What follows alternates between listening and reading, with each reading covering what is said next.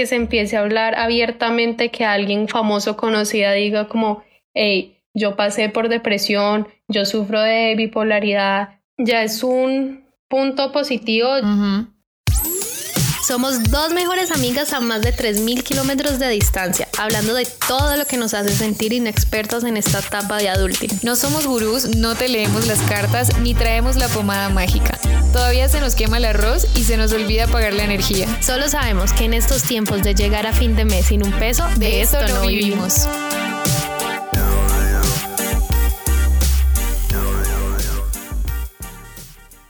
Tefa, para ti, ¿qué significa la salud mental? Para mí, salud mental yo creo que se refiere al bienestar emocional y como vibrar en positivo y como a la par de nuestros ideales o lo que realmente queremos o nos mueve. ¿Y qué tan consciente eres de tu salud mental? Pues yo creo que hoy, hoy, bastante. Y la verdad es que amo el tema, como que cada vez me ha encantado más el tema y y como que me llega más la necesidad de entender como qué siento, por qué lo siento y me gusta mucho hablar o pensar como en los temas a nivel sociedad también, o sea, de por qué nos comportamos como nos comportamos como sociedad y creo que tiene que ver, no lo sé. No lo sé, tal vez. Mentiras, parece verdadero, sí. es súper verdadero. Te pregunto yo, ¿para ti qué significa salud mental? Para mí es eh, digamos, sentirme bien, llegar a estar como en un punto de, equilibrio, digamos, de, de paz y bienestar conmigo misma. Y sí. Perfecto, le pongo cinco a esa respuesta. Gracias, gracias. ¿Qué tan consciente eres tú de la salud mental o de tu salud mental? En este momento mucho, también. Como dices, es un tema que ahora valoro muchísimo más, valoro muchísimo poder estar, digamos, en esa paz como lo, lo definí antes lo que para mí era salud mental y también considero que es un tema que me intriga mucho conocer y que me apasiona últimamente estar como... Muy bien, nos apasiona mucho. Entonces, bienvenidos amigues a otro capítulo. Eh, y pues nada, es que a propósito del Día Mundial de la Salud Mental que justo se celebra el 10 de octubre, eh, pues queremos hoy abrir como conversación de este tema porque justo como ya se dieron cuenta, los dos nos ha interesado muchísimo, cada vez más nos interesa y nos mueve mucho. Y pues creemos que es justo como, como algo que es prioridad en esta nueva etapa adulta que estamos comenzando. También pues creemos que es súper importante hablar abiertamente de esto para entender un poco más de qué se trata y pues tomar conciencia de nuestro propio bienestar. Y bueno, yo complemento un poquito lo que dijiste, que antes de empezar pues queremos aclarar que obvio no somos expertas, no somos gurús, eh, como ya lo hemos dicho, no somos gurús de ningún tema al que hablamos. Eh, creemos que este es un tema bastante importante de, mucho cuidado. Así es. Entonces lo vamos a hablar como desde una reflexión, desde nuestro punto de vista y más para empezar a conversar abiertamente el tema porque creemos que es muy importante. Exacto. Entonces, ahora sí, la definición de salud mental. Bueno, según la OMS, es un estado completo de bienestar físico, mental y social y no solamente la ausencia de afecciones o enfermedades.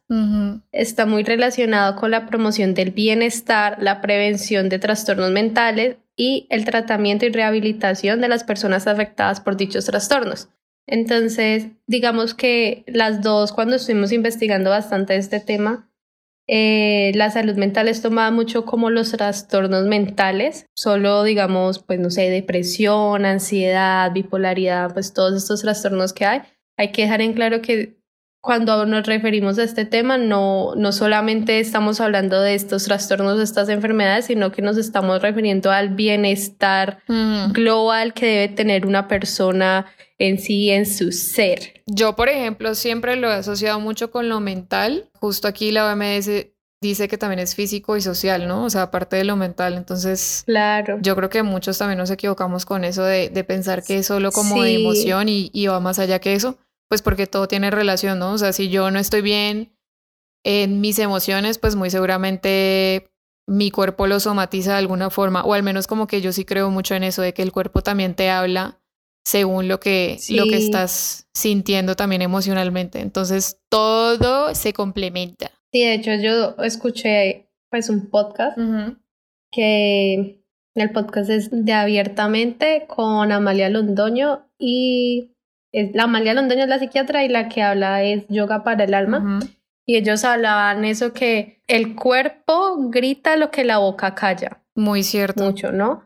Entonces, pues por eso se ha reflejado en, digamos, en otras enfermedades que pueden considerarse no, no mentales y también en tus mismas expresión, en cómo te expresas. Uy, sí. Entonces, sí, ahí está que no es solamente como algo de emocional y mental directamente como que el cerebro, sino que también es algo como físico que se exterioriza. O sea, todo está conectado. Todo está conectado y yo creo que hay un buen ejemplo que se los recomendamos. La doctora de la familia de María nos recomendó, la hermana. Chachi. Chachi, hola. Pero es una charla muy buena y está hecha como más para mortales, entonces no se asusten, la pueden ver todos. Ajá. Pero es una charla muy interesante que da eh, un psiquiatra y doctor en neurociencias, se llama César Arango Dávila y es una charla en el Parque Explora en Medellín, justo sobre depresión y ansiedad, eh, pero creo que está muy interesante porque ah, lo, lo explica, de una manera como más como química y biológica, o sea, justo de eso, de que en nuestro cuerpo también cómo, cómo se refleja todo eso y qué está pasando y por qué estas mismas pues emociones podrían afectar a nivel físico también la salud. Entonces, súper importante también tenerlo en cuenta y hay unas cifras que también introduce el doctor y que creo que son como muy preocupantes y que por eso mismo yo creo que cada vez es más importante hablar de este tema para empezar a normalizarlo porque, porque la cosa va como que peor cada vez. Sí, son alarmantes. De hecho, bueno, estas cifras que les voy a dar son de un estudio, si no estoy mal, que se realizó en el 2013, creo, eh, que es el último estudio que, que se ha hecho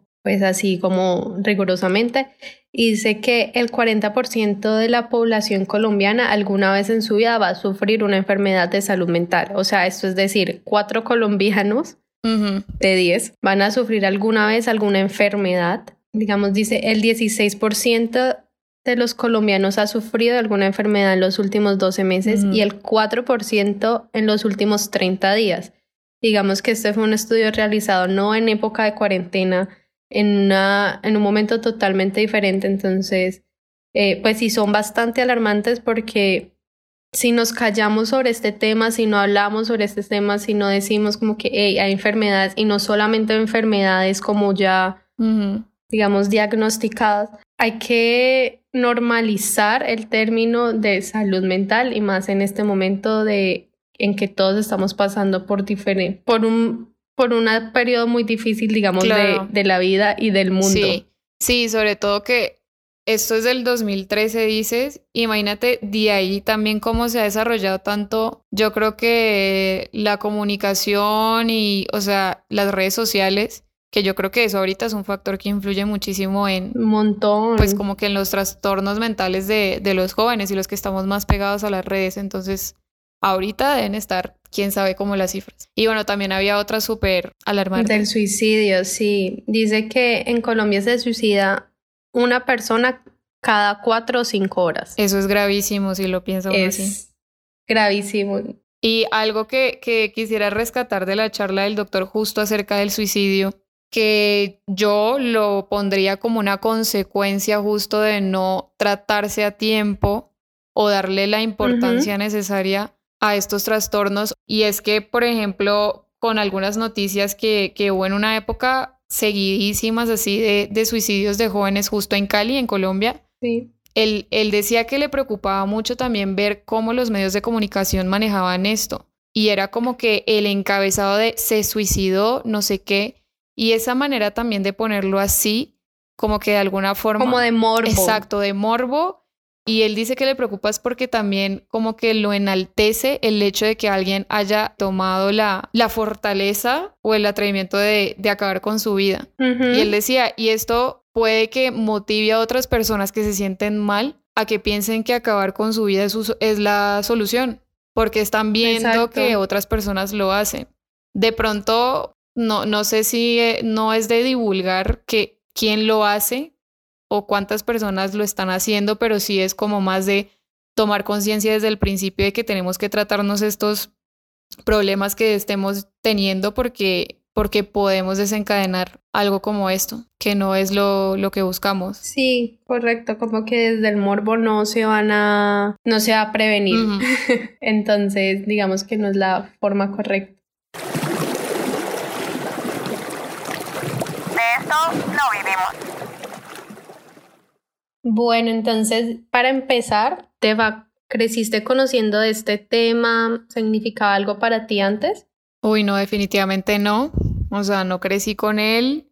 Y estuve pensando, yo creo que este término así de salud mental lo conocí por primera vez por ahí hace unos cuatro o cinco años. Y yo creo que fue justo eh, punto para las redes sociales. Yo creo que fue por eso. O sea, de que justo empezó a ser como un, no sé, trending topic de, de redes. Y ya que en serio me empezara a interesar, como a informarme, yo creo que por ahí hace unos dos años, que ya realmente fui más allá de leerlo y, más como a investigarlo y a verlo en mí. Y yo veía el término también, la verdad, como muy ajeno a mí. O sea, cuando lo empecé a escuchar, yo decía, ay, pues sí, salud mental. Yo también lo veía como que, pues esto es para la gente disque loca, ¿no? Lo digo entre comillas, pues, o sea, la gente con trastornos graves y no sé qué, pues, no es como algo que yo le tenga que parar bolas. Y pues ya obviamente no lo veo de esa manera, me doy dando cuenta que como lo hablamos, tiene, es un conjunto de muchas cosas y que tiene que ver con todo, si es simplemente hablar de, de bienestar a nivel físico, eh, emocional y social. Perfecto. ¿Tú de chiquita qué? ¿Si lo conocías o cómo, cómo veías este término? No, obvio no lo conocía. Creo que de alguna forma sí sabía de personas que iban al psicólogo o que tenían como ciertas enfermedades, pero para mí, como tú dices, eran súper ajenas a mí, o sea, era como algo que no me iba a suceder, digamos, yo según nunca me iba a sufrir de alguna enfermedad y para mí estaba relacionado como netamente a eso. Eh, no, no es que digamos tuviera como uy, no, esa persona, qué, qué horror, como que la voy a discriminar, adiós, chao, es un mundo aparte, no. Pero sí pensaba que era algo muy ajeno a mí. O sea, muy ajeno a mí y realmente el término para mí significaba lo que tú dices, como que estas personas, entre comillas, que, ay, pobrecitas, están locas. Sí. O sea, así. Sí, sí, Y es un término que vine a conocer o sea, así como el término como tal, no sé hace cuánto. Pero relativamente poco, me imagino. Hace muy poco, de pronto hace, sí, yo considero que hace unos cuatro años le vine a parar como más bolas hasta sin saber cómo que era un término, como a fijarme más como en este bienestar emocional, más, más que el físico, o sea, realmente el físico como que ligado no, no lo veía mucho. Sí, no, no tiene mucho. Más o menos. Y Hoy, ¿cuánto tiempo te dedicas a ti mismo? Creo que es una pregunta difícil de responder porque puede que pasen días en los que me dedico cero tiempo como a mí, como, como a pensar, a reflexionar qué es lo que me está sucediendo, por qué me sucede, como que voy a hacer ejercicio o voy a comer bien o voy a cuidarme o no sé. Sí. Todo esto que ya sabemos como que puede abarcar como estar bien en la parte de salud mental eh, pero creo que a pesar de que hay días en que me dedico cero, eh, hoy me dedico mucho más tiempo al que me dedicaba antes, o sea, ahora sí le paro bolas por lo menos como a qué es lo que realmente quiero hacer y como a comportamientos que yo sé que van a ser positivos para mí y que me van a ayudar a crecer como, como persona. Ok. Entonces, no sé, digamos, un tiempo estimado, no lo sé, pero sé que sí hay unas horas sí, sí sé que por lo menos hay más de una o dos horas a la semana. Puede que esto sea muy poquito en realidad, pero creo que es un avance con lo que Sí, no, y sobre todo que si ya lo estás concientizando, yo creo que eso es lo importante. Incluso darte cuenta de que hoy no has tenido tiempo para ti, pues eh, es un avance, yo creo, porque lo vas tomando a conciencia. Sí, es que creo que también como que cuando nos decimos, uy, ¿cuánto tiempo te has dedicado a ti? Las personas creen que uno tiene que, no sé, fui y me encerré en el cuarto y nada más me puse a pensar en mí. Exacto. Pero no, es, son como esos pequeños detalles que te ayudan a sentirte mejor y a estar bien, que pueden ser como que, listo, hice 10 minutos de ejercicio, no sé, me preparé algo que yo quería comer. Leí, medité. Me hice un día de spa, leí, pinté. Hoy me fui, así sea hasta comprar, no sé. Pero si es algo que tú querías hacer para ti, que te hace sentir bien, que desde hace rato puede ser eso. Entonces, no es solamente como estar aislada, como, no sé, en esta meditación del silencio o algo así. No es lo único. Sí, yo creo que depende mucho, es algo muy subjetivo y de hecho, o sea, cuando nos pusimos esta pregunta la estuve pensando y, y la verdad sí dije como que ni siquiera veo la diferencia entre tener tiempo para mí y no tenerlo, porque ahorita que ya estoy como más consciente justo de mi salud mental y de, de que las cosas tienen que ser prioritarias para mí, trato de que todo lo que hago en el día sea, sea importante para mí y que yo lo disfrute y, me, y no me quite tranquilidad al menos. Obviamente, no al 100%, o sea, todavía hay cosas que yo misma hago que sé que me sabotean y no me hacen bien, pero sí, sí veo más como que todo el tiempo trato de hacer cosas que, que sí me importen de alguna forma o que yo sí las disfrute o la forma en que las haga, pues las, las haga conscientemente y no me estén quitando tranquilidad. Entonces, o sea, por ejemplo, cuando saco a mis perras, yo tengo dos perritas, entonces el hecho de salir a caminar con ellas lo veo no como la responsabilidad, pero también lo veo como estoy saliendo a caminar, estoy pudiendo tomarme un respiro al aire libre, ¿sí me entendés? O, o el hecho de comer también, ahorita lo estoy tratando de hacer más consciente, incluso eso, porque uno hasta come en automático mientras ve el celular, por ejemplo. Entonces, ese, lo que vos decís, esos detalles y más allá de los detalles, la, la rutina del día, el trabajo, el limpiar y todo eso, trato ahorita de hacerlo como que con mucha energía y, y disfrutándolo, más que todo. Mm. Ahora te pregunto, ¿cómo vemos la salud mental a nivel social? Bueno, creo que, pues para empezar, digamos por el lado positivo y no empezar por lo negativo. Creo que actualmente se le ha dado más voz de la que tenía antes, o sea, ya es un tema que, que se habla, que se manifiesta. También, como lo escuchaba, digamos, en este podcast de abiertamente, es como, no es de que ahora haya más casos, más trastornos, puede que sí, pero ya se le da más voz y voto, o sea, digamos como antes también no se habla de ejemplo de la homosexualidad, ahora sí se habla no es como que, ay, ahora como hay de personas, no, es que antes de pronto era un tema tabú y se callaba. Simplemente no había voz. Exacto. Considero que actualmente sí puede haber más casos por todo lo que hemos pasado y estamos pasando, pero si es un tema que se ha manifestado más. Eh, también le doy el punto repositivo a las redes sociales, a escritoras como activistas, ya que que se empiece a hablar abiertamente, que alguien famoso conocida diga como, hey, yo pasé por depresión, yo sufro de bipolaridad,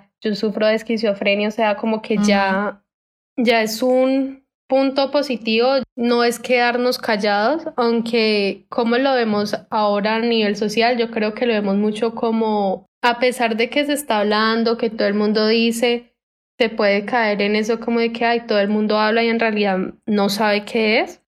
y, y dos, se sigue viendo mucho la salud mental como en temas solamente, netamente de trastornos. Sí, todavía falta avanzar Exacto. ahí. Todavía falta avanzar ahí. Pues sí, yo digo que, digamos, hay un punto positivo y entre más lo hablemos, entre más lo socialicemos desde el núcleo familiar y el núcleo, pues, pequeño de tus amigos, pues va a ser mejor y vamos a darle como más, más voz a este tema que es tan importante porque al fin y al cabo pues uno vive con uno, va a compartir con uno toda su vida. Sí, el que se friega es uno mismo si no, si no exterioriza las cosas o no le para bolas. Exacto, entonces como que qué chévere, obviamente sería que cada uno le parara bolas, pudiera hablarlo libremente con la persona que se le dé la gana porque es un tema tan normal, o sea, es un tema tan común que todos pasamos, que todos necesitamos estar bien. Imagínate, sería buenísimo, o sea, sería como el mundo ideal, ¿no? Como que nadie tendría traumas, nadie tendría nada. Sería muy chévere. Exactamente.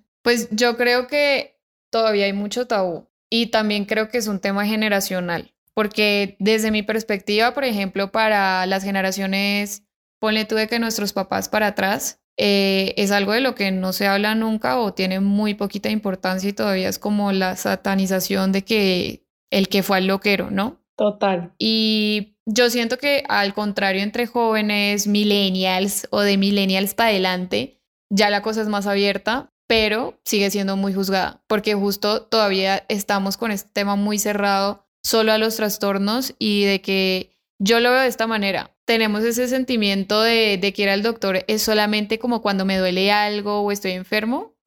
Y en general, sí. lo deberíamos hacer es más para simplemente chequearnos y, y, ver que vamos bien, ¿no? O sea, como que porque tiene que ser después de que ya estamos llorando de dolor. Cierto. Y yo siento que es lo mismo, lo relacionamos como sociedad igual con, con la salud mental. O sea, cuando ya sentimos que es que de verdad yo no puedo más, es que estoy llorando mucho, es que de verdad este miedo me está limitando a muchas cosas, entonces ahí sí es que decidimos ir al psicólogo o al psiquiatra y yo creo que justo hay que voltear eso, así como al médico deberíamos ir regularmente simplemente por, por hacernos un seguimiento, debería ser lo mismo de pronto no con que debamos pagar un psicólogo o un psiquiatra, pero sí debamos ponerle atención a qué estamos pensando, hablarlo con alguien, a, a hacer lo que sea necesario para que exterioricemos lo que estamos sintiendo y le busquemos solución si es que en ese momento no nos estamos sintiendo bien con nosotros mismos. Total. Sí, es muy cierto, no, creo que no lo había como pensado así de que es muy generacional. Y pues para hablar de esto, digamos como un poquito en sociedad, nos hicimos la pregunta de con qué frecuencia se comparte tu estado mental o tú cómo estás. Yo creo que nunca, nunca, nunca. También no sé si es muy latino o, o pues colombiano, no sé. Puede ser, no sé. No sé cómo sea en otras partes del mundo, pero nosotras, digamos en Colombia, Estamos acostumbrados a que nos preguntan, ay, ¿cómo estás? Y siempre vamos a responder bien. O sea, nunca vamos a responder, mm, no, más o menos, normal, triste, no, y no tan bien, o no, no te quiero responder. Es verdad. Creo que nos educaron desde bebés, sea, desde que estábamos en el colegio, eran como las preguntas típicas como que, hola, ¿cómo estás? Bien. Como que se, se el cántico de buenos días, amiguitos, ¿cómo están? Muy bien. Muy bien. Qué bien. pero es verdad. Uno piensa que es la única respuesta y que, y que lo único que se debe premiar es estar bien y sonriendo todo el día. Exacto. Hasta, hasta cuando estás aprendiendo inglés chiquito, como que fine, thank you, and you. O sea, es como. Todo tiene que ser bien, bien, bien. De verdad, creo que obvio, o sea, ¿cómo no va a ser difícil vos, vos de verdad expresar lo que sentís y cómo estás si desde pequeño te están diciendo que uno siempre debe contestar que está bien? Es que es, lo correcto, es el debe ser, todo el mundo tiene que estar bien. Entonces, pocas veces decimos cómo estamos realmente y hasta ni siquiera con nuestros amigos, hasta nos cuesta. O sea, hasta como que ya será automático. A mí Estefanía me puede preguntar, hola, ¿cómo estás? No, bien, o sea, jamás le va a decir, hola, estoy destrozada llorando. Puede que sí se lo diga, pero es muy... que tenga los ojos hinchados de llorar. Pero... No, bien, aquí. Pero es algo como que nos, nos rehusamos a hablar de nuestros sentimientos, de cómo estamos. Ya de pronto sí lo hacemos, pero no es algo que vaya a ser de primerazo y va a ser normal con las demás personas porque sentimos que, que si decimos que no, que no estamos bien, pues primero es algo mal, que es, es algo, es como un delito. Hay algo malo con nosotros. Exacto, es como algo malo con nosotros. Y también es como que, ahí que le voy a poner esta carga a la otra persona porque es que la otra persona va a quedar incómoda y que va a responder y que va a decir cómo me va a ayudar. Pues no, esa persona también hay momentos en que no se siente bien, o sea, y ni siquiera, ni siquiera es como que tenga que haber como un suceso súper triste en su vida ni nada. Uno hay veces se levanta de buenas pulgas y hay veces no. O sea, y punto. ¿por qué? Porque así es la vida y porque así somos. Como que definitivamente nosotros no compartimos cómo estamos, somos muy cerrados.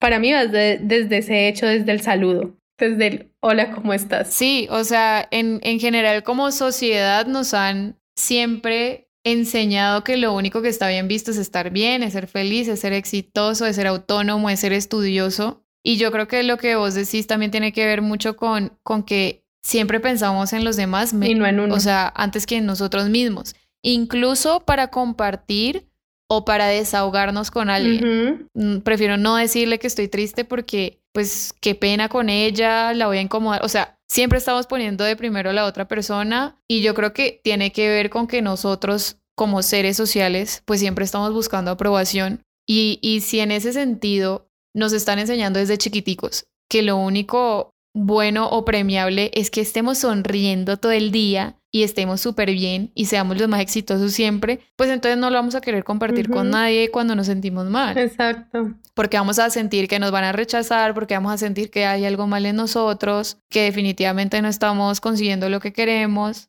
Y yo, por ejemplo, aquí traigo una frase que ya ni siquiera sé quién se la inventó, o sea, no quiero poner aquí en boca de nadie porque ya ni sé, pero Pablo Coelho, el típico meme.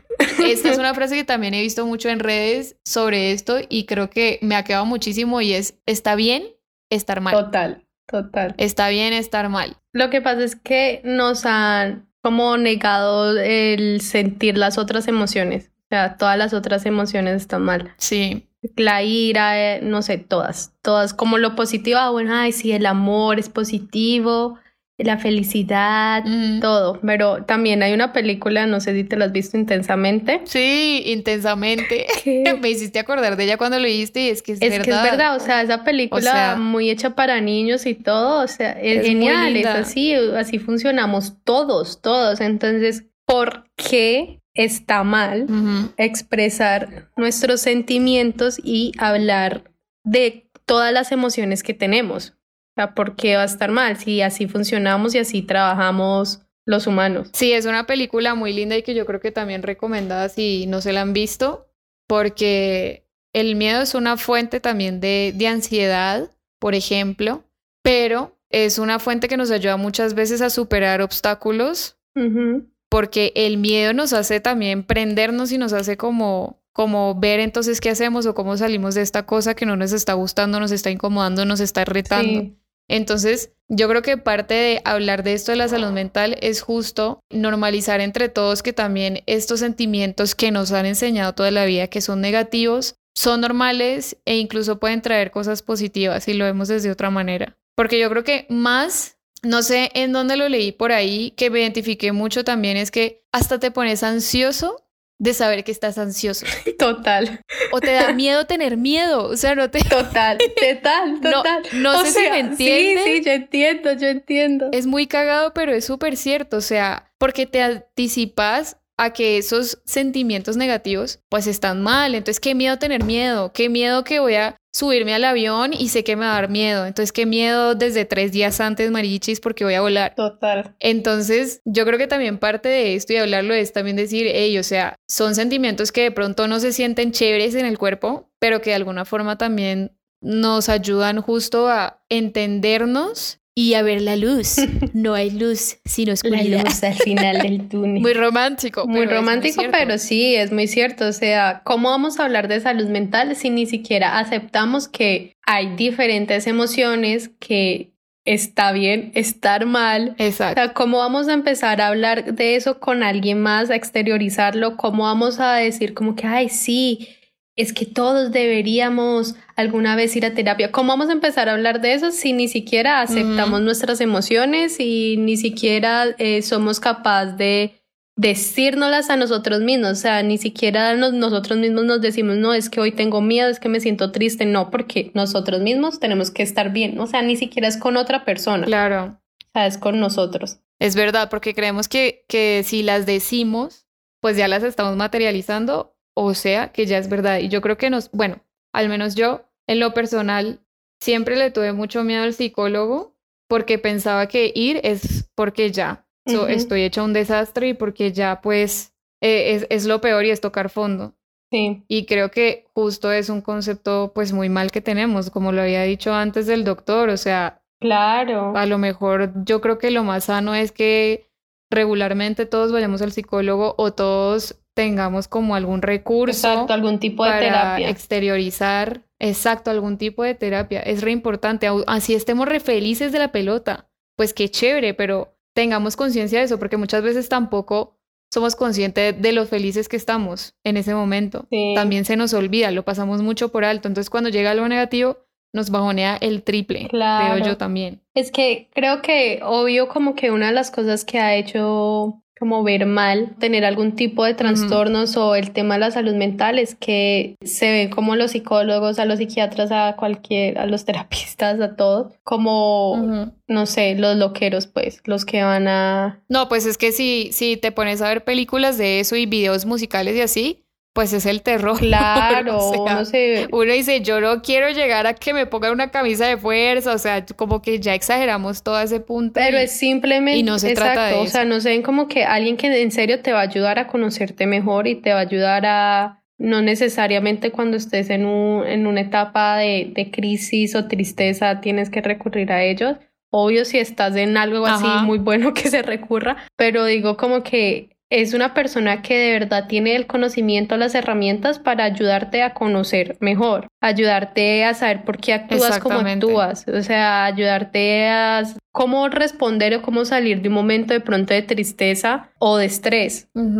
Porque digamos que todos pasamos por estrés y pasamos por picos de estrés muy altos y unas personas que listo, logramos salir de ese pico de estrés, pero otras personas que, que no, que no logran salir y entonces... Que se va a volver regular. Exacto, o sea, volver regular y entonces ya tener como crisis de ansiedad. Que se pudo haber prevenido. Qué chévere vos conocer qué te genera estrés, pues para anticiparte. Y más allá de qué te genera estrés o qué te genera ansiedad o qué te genera depresión, qué te genera miedos, pues también qué te genera felicidad, qué te genera bienestar. Total. Porque lo que digo, nos automatizamos muchísimo con todo lo que hacemos que hasta ni nos damos cuenta que realmente estamos como que bien. Sí. Y para entender también qué cosas nos afectan, pues también hay que entender qué cosas en serio nos están aportando. Total. Porque hasta las omitimos. Si alguien disfruta mucho estar descalzo en el pasto, pues tratar entonces de hacerlo todos los días porque sabe que es algo terapéutico o es algo que te está alimentando, entonces hacerlo más. Total, total. Y con eso también quiero decir como que de pronto las redes sociales están invadidas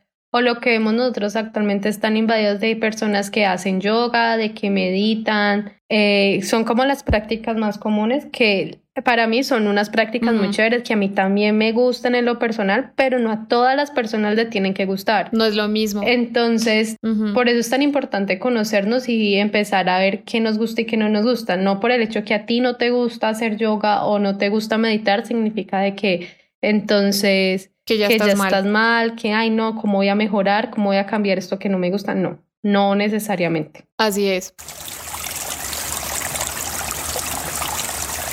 De eso no vivimos. Bueno, y como tips o recomendaciones que tienes tú bueno. alrededor de, de esto. Eh, bueno, tengo varias como recomendaciones que dijo el doctor César Arango. Digamos que estas recomendaciones son más para alguien que ya esté sufriendo de, depresión, ansiedad o de otro tipo de trastornos, de cómo acompañarlos o cómo ayudarlos. Entonces, lo primero, lo más importante es no desacreditar los sentimientos de la persona. Pues precisamente como estamos acostumbrados a decir, ah, no, usted va a salir de esto, usted va a estar bien, ay, no, pero siéntase bien. Mm. Y si la persona te está diciendo, hey, estoy malo y no tengo ganas de pararme en la cama, pues valida que la persona se siente mal, está mal. Si está así, no es porque ella quiera estarlo. Entonces. O así sea por algo que a ti te parezca muy bobo. Exacto. No se lo muestres en la cara como, ay, ¿en serio por eso? Exacto. está mal. La otra es tener paciencia. Obviamente, digamos, si volvemos al mismo ejemplo, mm, tú no puedes esperar como que alguien que se esté sintiendo mal hoy empezó su tratamiento y mañana ya, ya está bien, entonces va a volver a ser la misma persona antes y va a querer salir, rumbear, pasear, viajar. Claro, es un proceso. O sea, esto es un proceso de paciencia y si quieres tanto a esa persona, simplemente de verdad ve al ritmo que esa persona va. Muchas veces pues ayudarla en las tareas cotidianas, o sea, si, si alguien hoy en serio amaneció mal y no se quiere parar ni quiere cocinar, pues hay que ser como más considerado y no obligarlas a hacer hasta algo cotidiano, pues puede ser. Y lo más importante creo como si hay que animarlo, como que hola, hoy quieres salir a, no sé, a dar una vuelta, a caminar, hoy quieres hacer algo diferente, eso es muy positivo como para distraer, pero si la persona no quiere, no lo exijas, o sea, no lo presiones. No lo obligues, sí, sí, sí. digamos que esas y otra pues que me parece supremamente importante es que todos los países tienen líneas de ayuda si te estás sintiendo mal, si estás pasando justo por un momento de crisis y necesitas hablar con alguien. En Colombia, pues justo en este momento se activaron varias líneas por el tema del coronavirus, pero creo que estas líneas, unas son permanentes. La página en donde pueden encontrarlas es coronaviruscolombia.gov.co. Ahí están las líneas de todos los de todas las ciudades y hay expertos que los pueden escuchar, los pueden guiar en un momento de ayuda y necesidad. Y por último, que se me había olvidado, no ignoren los comentarios de suicidio. Sí, nunca, nunca pasemos por alto lo que puede estar pensando una persona, porque si para ti es algo muy tonto, muy normal, de que no veo por qué esta persona en serio se quiera quitar la vida, pues para esa persona a lo mejor sí es la cosa más importante y más difícil que le ha pasado, entonces nunca subestimemos nada de eso y, y siempre acompañar. Por eso tenemos que estar como muy pendientes de, de las personas que están a nuestro alrededor. Eh, bueno, primero, pues hay un libro que, que está, está muy chévere, creo yo, que se los recomiendo, se llama Cosas que pienso cuando me muerdo las uñas. Es un libro escrito por Amalia Andrade, que es una escritora súper estrella que yo la admiro con todo mi corazón. Amamos, te amamos, Amalia. La amamos. Y es un librito muy bacano que habla justo de la ansiedad y el miedo. Y Amalia creo que lo explica y lo ilustra de una forma muy divertida y también desde su experiencia vivida. Y lo chévere de este libro es que más allá como de entender estas emociones, eh, también nos identificamos mucho con, con los relatos que pone. Y yo creo que justo este libro ayuda como a normalizar todas esas cosas y decir, ah, ok, bueno, es normal, esta vieja también ha pasado por esto, hay mucha gente que ha pasado por esto, porque también pone ejemplos, entonces está muy chévere el libro, yo creo que para entender un poquito más y no verlo tan satanizado todo este asunto. Para las personas en México, también encontré una página muy chévere. Bueno, uno, hay un sistema nacional de apoyo, consejo psicológico e intervención en crisis por teléfono para las personas que están en México. Se llama Consejería SAPTEL. Los teléfonos son 555-259-8121 o pueden marcar también al 847-27-83-5. De todas formas, todos estos teléfonos y todas las líneas que estamos acá eh, aconsejando las vamos a dejar en la descripción del capítulo. También hay una página que encontré que se llama asistenciaalsuicida.com. En esta página pueden encontrar muchos números telefónicos de asistencia gratuita de varios países. Entre ellos está eh, para Argentina, para gente en Bolivia, en Chile, en Colombia, en Ecuador, Honduras, México, Perú, Uruguay, Venezuela. Están todas las líneas de atención telefónica gratuita que hay para, para personas que de pronto estén necesitando ayuda exterior. Y pues consejo, o sea, no solo guárdense estas cosas o las ignoren porque no se sientan mal en este momento. Ténganlas presentes, o sea, no solamente esté de pronto estas líneas telefónicas o páginas de internet que les estamos dando María y yo, eh, sino todo lo que vean, guárdenlo siempre, ténganlo presente y no solo por ustedes, pensemos también por los demás, pensemos por nuestros amigos que de pronto pueden estar pasando por un mal rato y como lo dijimos, todavía no es muy normal eh, compartir lo que estamos sintiendo o también por algún familiar que veamos que esté pasando por un mal momento. Entonces también pensemos en los demás a la hora de, de recibir este tipo de información y tenerla súper presente para compartirla siempre. Es muy importante. Total. Bueno, yo creo que para concluir, pues muchas gracias por habernos escuchado hasta acá. Sabemos que digamos que no somos expertos, pero es un tema que para nosotras es supremamente importante y que lo queremos poner, mejor dicho, queremos hablar de esto todos los días de nuestras vidas y queremos que todas las personas lo hablen, que sea un tema que se normalicen. Yo, yo dejaría algo como que me pareció muy importante y es el de con qué frecuencia hablamos de cómo estamos, de cómo nos sentimos. Sí y es de que nos pongamos como la tarea nosotros mismos de cuando le preguntemos a alguien, hola, ¿cómo estás? Que ese cómo estás sea sincero, empecemos por nosotros, que de verdad sí queramos saber cómo está esa persona y estemos abiertos a escuchar un, otra respuesta que no sea bien y también como tarea de estar muy, muy abiertos, digamos, con nuestros seres cercanos, ¿no? Con nuestros seres, con nuestra familia, con nuestros amigos, que en realidad, digamos, son las personas que podemos, como, con las que podemos compartir más y de pronto con las que podemos ayudar más y podemos estar más pendientes. Hay muchas personas que de pronto están pasando por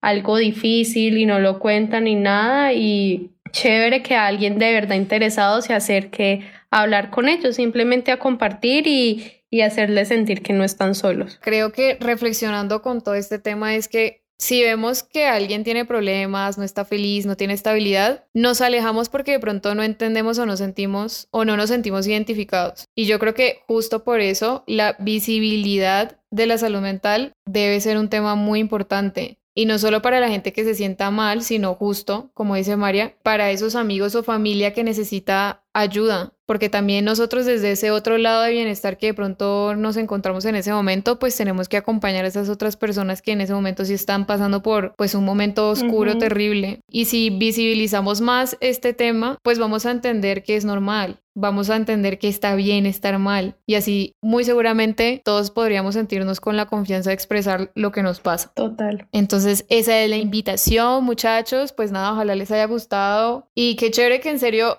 esta misma conversación que Mario y yo quisimos tener la pudieran tener con otra persona, con esa persona con la que se sientan en súper confianza de hablar y ser abiertos, con el mero hecho de que empecemos nosotros a abrir conversación entre nosotros mismos y preguntarnos estas cosas. Sí.